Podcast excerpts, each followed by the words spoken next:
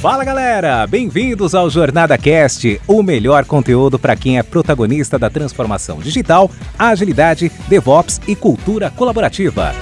Essa iniciativa é realizada com todo carinho pela comunidade Jornada Colaborativa, que é formada por pessoas apaixonadas em compartilhar conteúdos inspiradores com ajuda financeira para instituições carentes. Aqui você ouvirá entrevistas com convidados especiais, incluindo cases práticos dos nossos livros, e terá diversos insights para aplicação no seu dia a dia. O Jornada Cast agradece às organizações que contribuem para uma comunidade ainda mais forte. E a nossa terceira temporada é patrocinada pela Dynatrace, uma grande empresa que é referência em tecnologia e DevOps. É sabido que a educação de adultos, ela precisa mudar. Ao longo dos últimos anos, o foco foi muito conteúdo, conteúdo, conteúdo, transmissão de dados, transmissão de informação e mais conteúdo.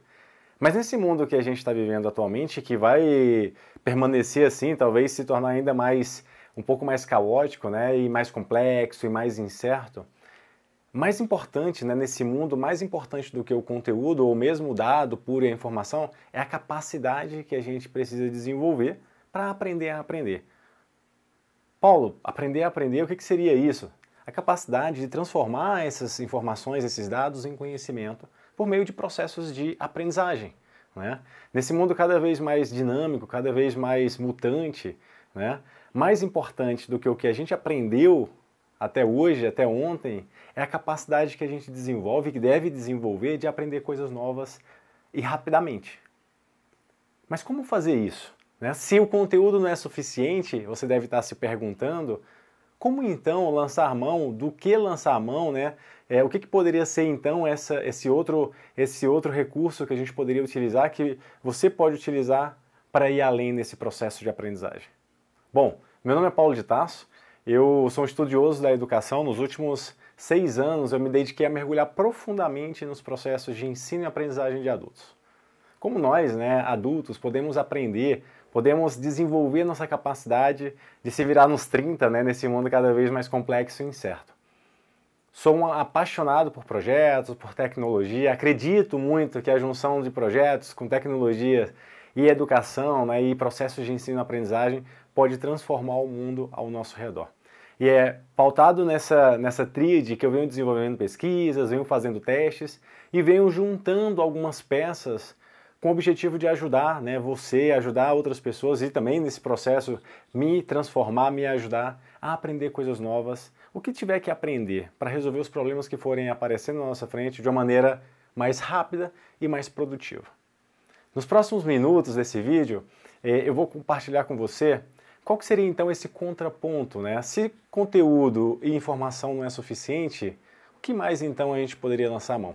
Vou ajudar você a compreender que nesse novo contexto, nesse mundo incerto e complexo, a gente precisa lançar a mão de algo que a gente sempre teve próximo, mas muitas vezes a gente não aproveita para de fato utilizar para aprender, que são as nossas experiências. Todo dia a gente está vivendo experiências, da hora que a gente acorda, da hora que a gente vai dormir, do tempo que a gente nasce até a nossa passagem, nós vamos viver muitas experiências. Com essas experiências nós podemos aprender. Mas muitas pessoas não as aproveitam da maneira correta. Por quê, Paulo? Bom, tem várias explicações para isso. Eu costumo é, seguir uma forma né, de, de ver essa situação que é a ausência de um momento de reflexão. Muitas vezes a gente vive a experiência e a gente não para para refletir sobre essa experiência. Muitas vezes a gente vive experiências que não estão conectadas com a nossa forma de aprender ou com os nossos objetivos que a gente tem de vida, seja profissional, seja pessoal. Né? Então, quando a gente lança mão dessas características, dessas, quando a gente conhece essas características que são nossas que são dos outros que estão nos acompanhando, que estão aprendendo junto muitas vezes, a gente consegue aproveitar melhor essas experiências. Mas, Paulo, bom, experiências, aprendizagem, conteúdo, informação, esse negócio não está muito claro né, para mim. Deve ser a pergunta que você está se fazendo nesse exato momento. E eu gostaria de compartilhar uma maneira que você pode utilizar, muito simples, de organizar as coisas para fazer com que essas experiências de fato se transformem em experiências de aprendizagem. Essa aprendizagem que você vai levar ao longo da sua vida. Né, que você vai desenvolver uma vez e vai levar ao longo da sua vida. É o que a gente também pode chamar de aprendizagem de significado. Tá? E basicamente é uma junção de quatro passos que eu venho testando, que eu venho aplicando em diferentes contextos, nas salas de aula, no ensino remoto, em cursos abertos, curso de graduação, curso de pós-graduação e que tem funcionado muito bem. Também tenho compartilhado com outros colegas que têm testado isso em salas de aula em diferentes situações e que também têm gerado bons resultados.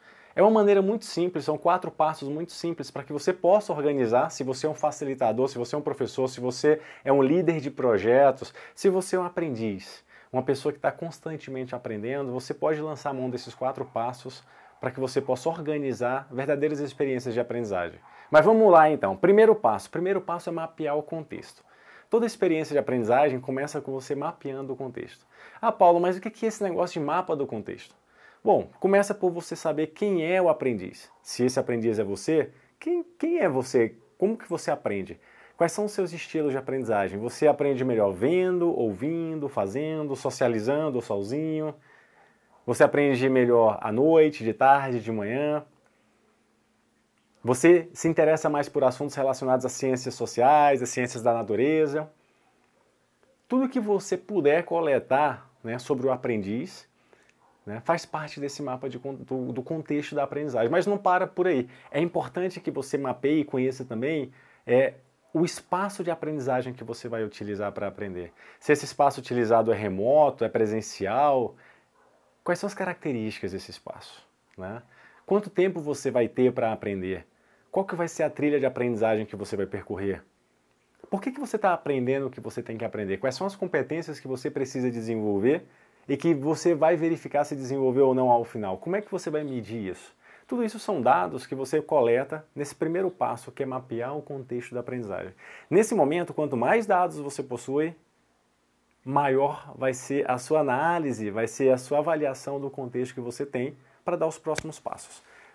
Perfeito. Então, se o primeiro passo é mapear o contexto, qual então seria o segundo passo? O segundo passo é definir o que, que você vai aprender e como você vai verificar durante e ao final se você aprendeu aquilo de fato.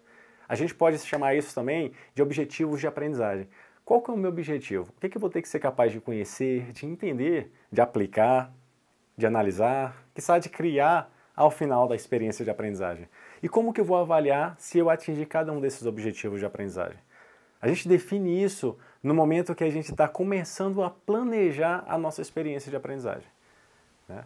Os próximos passos eles vão ser bem ou mal desenhados a partir do, do, do que você define como objetivos de aprendizagem. E claro, Paulo, dá para aprender tudo? Não dá, o mundo tem muita informação, tem muita coisa, todo dia surge uma coisa nova, novas profissões surgindo. Por mais que você tente aprender tudo, você não vai conseguir. Então você tem que definir claramente o que, que você precisa aprender naquele momento, quais são os problemas, os desafios que você está enfrentando e que se você aprender algo novo, pode ser que ele ajude nesse processo. Então, o segundo passo é definir objetivos de aprendizagem e mecanismos de avaliação se esse objetivo foi ou não alcançado durante e ao final da experiência. Perfeito, falamos do primeiro e do segundo passo. Qual seria então o terceiro passo, Paulo? Terceiro passo é criar uma storyline. É criar uma sequência de atividades, pegar as atividades que você vai desenvolver para aprender, né? A gente pode chamar de metodologias de aprendizagem, mais comumente chamado de metodologias ativas de aprendizagem, que, que reforça muito que a, a gente aprende mais quando a gente coloca a mão na massa, quando a gente experimenta, quando a gente faz algo ao invés de só ficar lendo livro ou assistindo vídeo. Então você pega a metodologia que for mais adequada para você.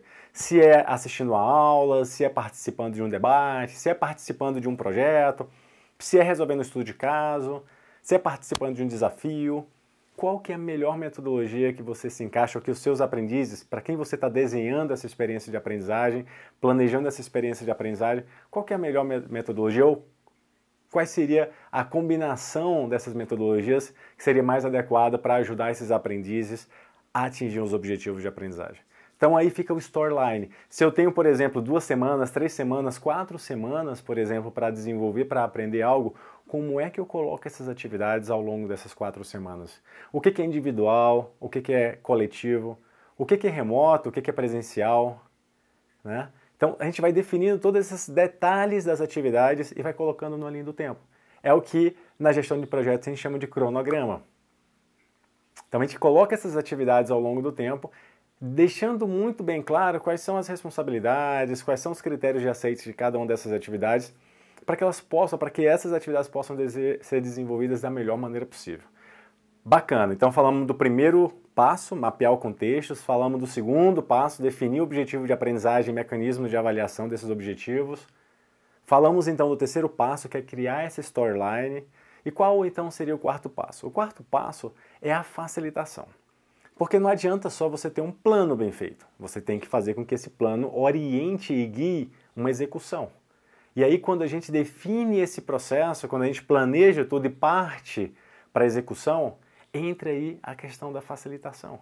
A facilitação nada mais é do que você promover o engajamento, né? promover o envolvimento, a participação, seja sua com outras pessoas, seja de outras pessoas com outras pessoas, né? socializando, uma equipe, uma sala de aula com seus alunos.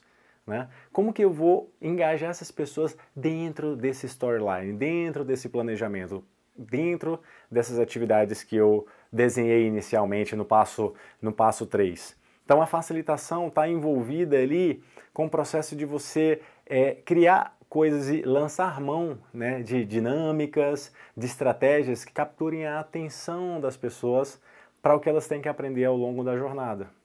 Está relacionado com você facilitar o processo é, da comunicação entre todos os atores envolvidos nesse processo. Se tiver um facilitador, um professor, ou um líder com os, os membros da equipe, como é que a gente vai se comunicar enquanto a gente passa, enquanto a gente vive essa, experiência de aprendizagem? Então, Quatro passos super simples: mapear o contexto da aprendizagem, coletar o máximo de dados de informação que eu tenho desse contexto, né? principalmente olhando e colocando durante todo esse desenho da experiência de aprendizagem o aprendiz no centro. Coletando todas as suas características e desenhando esse processo de tal maneira que se adeque a essas características. É o contraponto do que a gente chama hoje de educação massiva ou de massa onde você tem um professor falando a mesma coisa do mesmo jeito para todos os alunos, esperando que todos aprendam do mesmo jeito. Isso é uma utopia, isso não vai acontecer. Porque cada ser humano, cada indivíduo, ele aprende de uma maneira diferente. Então, nesse momento de pensar a experiência, eu tenho que criar, na verdade, diferentes possibilidades para os diferentes estilos de aprendizagem, principalmente se você é um facilitador, é um professor, um líder de projetos, convivendo com equipes grandes, com turmas grandes, onde ali tem uma diversidade, né? tem diferentes estilos de aprendizagem, diferentes indivíduos com diferentes dores, diferentes expectativas. Quanto mais você conhece o seu perfil do aprendiz ou dos seus aprendizes, mais fácil fica você escolher, por exemplo, quais são os objetivos de aprendizagem que podem ser alcançados, né? considerando é, o contexto onde essa aprendizagem vai acontecer. Como é que eu posso lançar mão de avaliações que me permitam ter certeza de que o aprendizado realmente aconteceu e que não foi só uma aquisição, uma absorção de conteúdo que logo depois vai deixar, é, vai ser esquecido. Então, quatro passos que permitem que você pense, né, pense, desenhe, planeje uma experiência de aprendizado.